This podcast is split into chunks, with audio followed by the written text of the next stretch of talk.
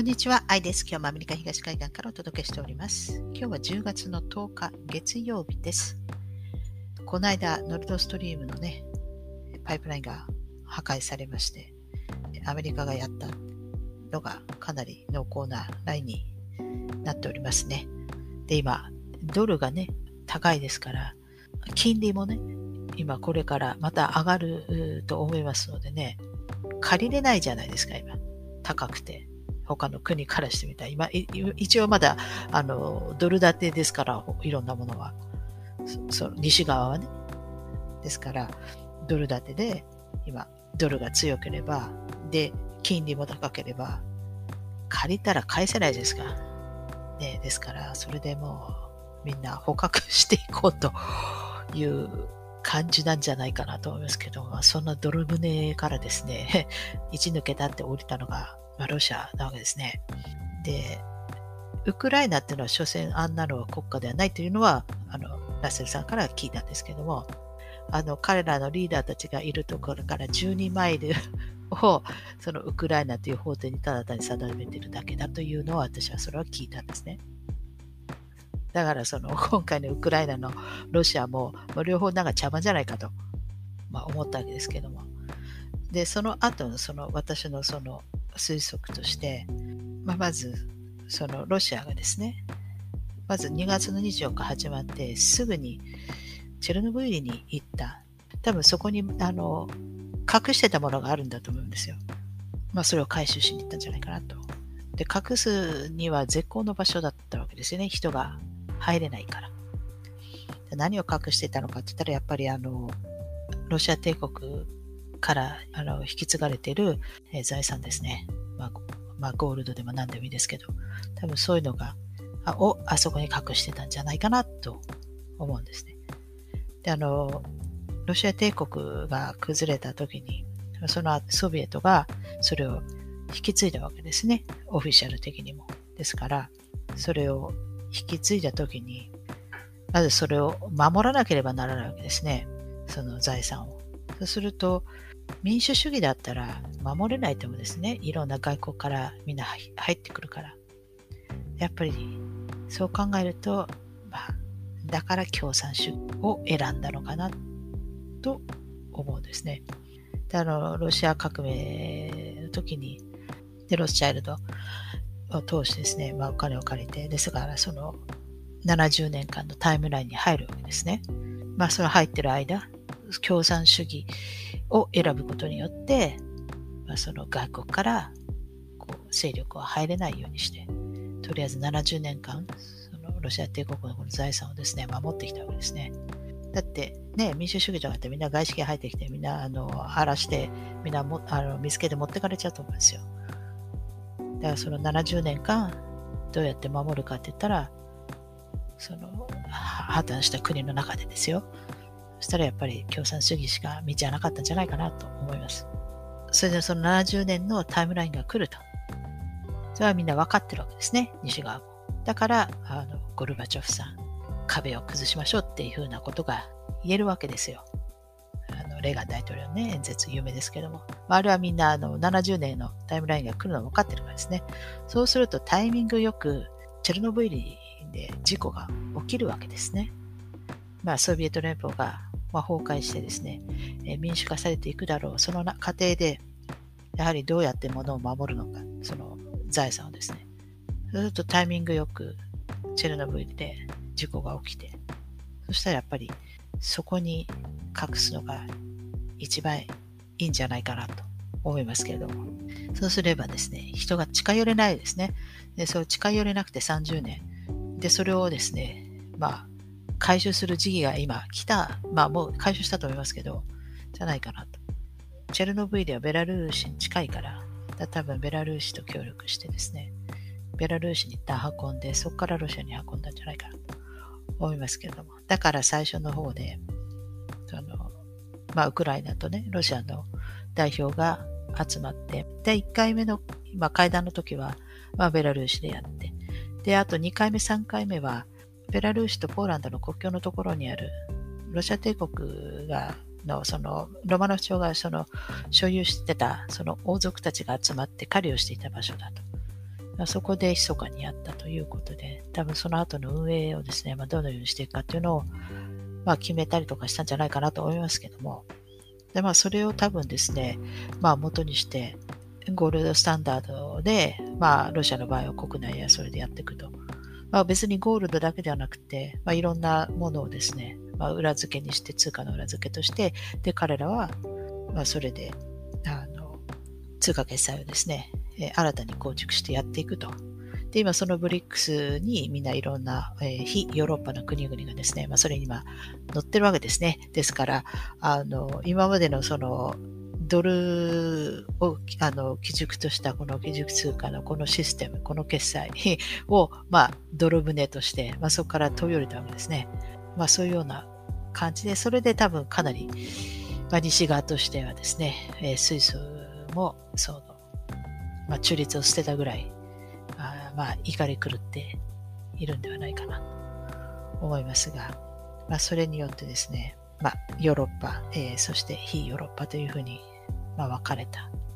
えー、そしてその通貨決済の覇権を争う、これの、えーまあ、現象としてですね、まあ、ウクライナでの、まあ、そのコンフリート軍事、えー、行動だとか、まあ、なくクリミアの橋がですね、あの、まあ、爆発されたりとか、ノードストリームが爆発されたなんだとか、まあそういうのは現象として出てくるんでしょうけれども、でもあの、クルミアのあの橋ですね、まあ、爆発され、えー、まあこれ、あの民間人3名亡くなられたということなんで、まあこれはテロ行為ですよね。で、ウクライナによるテロ行為だと言ってますけれども、でもあの、あれ爆発したからって別にロジスティックが止まったわけではないですし、船とか全然問題なく行ってますし、で、あの、車が通るところもありますけれども、で、片方だけが崩れてますから、あの、行き来できるわけですね。だからその戦いの火蓋を切るにしては、ちょっと規模が小さい、えー、ですね。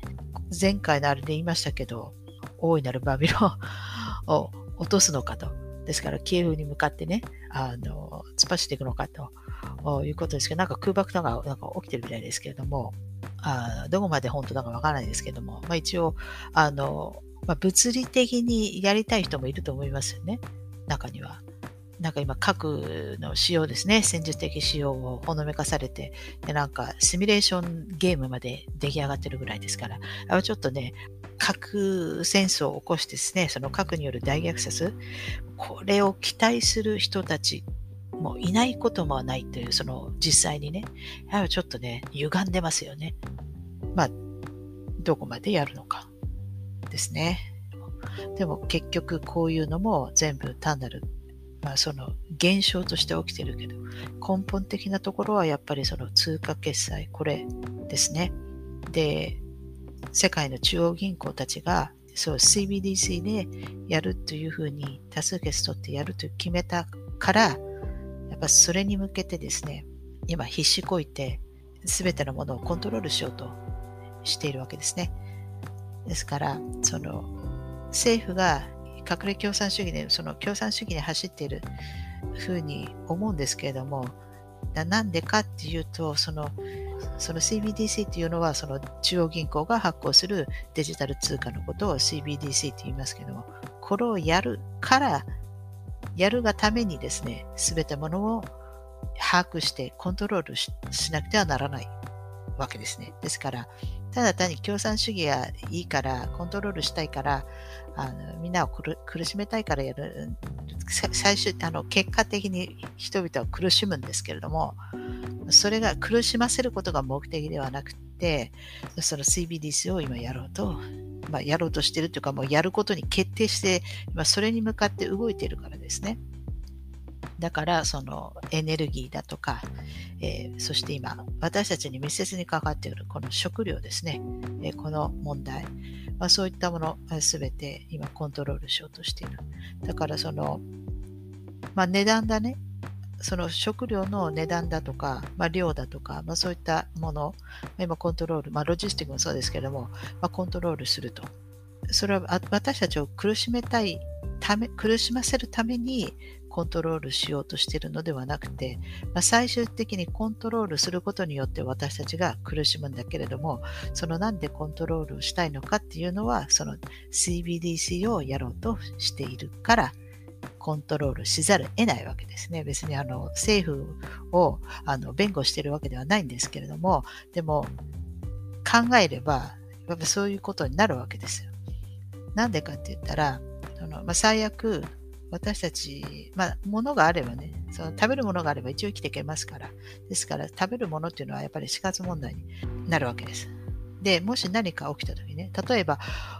その、今すべてデジタル化してしまおうとしてるわけですね。そうすると、例えば、インフレがすごいってなったら、まあ極端な話ですね。もうバンって電気落としちゃえばいいわけですね。デジタル通貨だったら。それか、例えば、一斉にみんな銀行に行って現金を下ろし始めた。たら、それを止めるには、バンって電気落としちゃえばいいわけですね。また、その、今、電気自動車に一生懸命移行しようとしてるのも、やっぱり私たちのその行動をですね、まあ、制限させるためですね。何かあった時に、バンって落としちゃえば、私たち動けなくなるわけですね。車もですね、あの、電気の充電はできないわけですね。これ、ガソリン車とかだったら、よくアメリカとか田舎とか行くと、結構あのドラム缶でガソリンこう貯めたりとかしてる人たちもいますけど、勝手に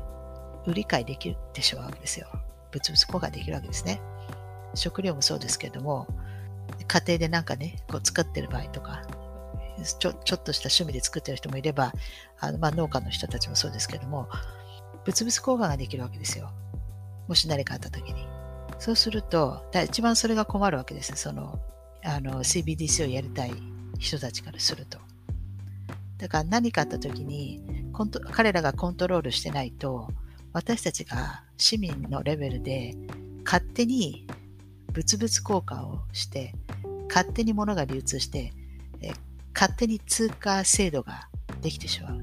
そうするとあのもうそれ国とか、まあ、州とかね都道府県とかそういったレベルじゃなくてもっと小さい規模でもう地域の数だけ、なんだったらコミュニティの数だけ通貨制度ができてしまうわけです。やっぱそれは彼らにとって困るわけですね。だから、その私たち一般市民に対して、まあ、分断させたりとかね、まあ、そういった、え、工作をしたりとか、一生懸命やってるわけですよ。ですから私たちが団結しないように、それであのいざ何かって時にやっぱり物々交換するって言っても、その信頼関係がなければできないと思うんですよね。ですから、まあ、そういうのをコミュニティレベルで崩していったり。じゃあ私たち結局何ができるのかって言ったら、やっぱり何か起きた時に、まあ、アナログで対応しなくちゃならないでしょうから、その時にやっぱり信頼関係を、そのリアルな人との間に築いておくことですね。何かあったら。やっぱそれはやっておいた方がいいんじゃないかなと思います。それをやられたら、CBDC を回すときに、それをやられたら困る。なんでかって言ったら、地域の分だけ、コミュニティの数だけ、通貨が構築される可能性があるわけですね。ってことは、私たちはそういうパワーを持ってるっていうことです。本当だったら。ということで、えー、今日ここまでにして、また次回お会いしたいと思います。最後までご視聴いただきありがとうございます。では、さようなら。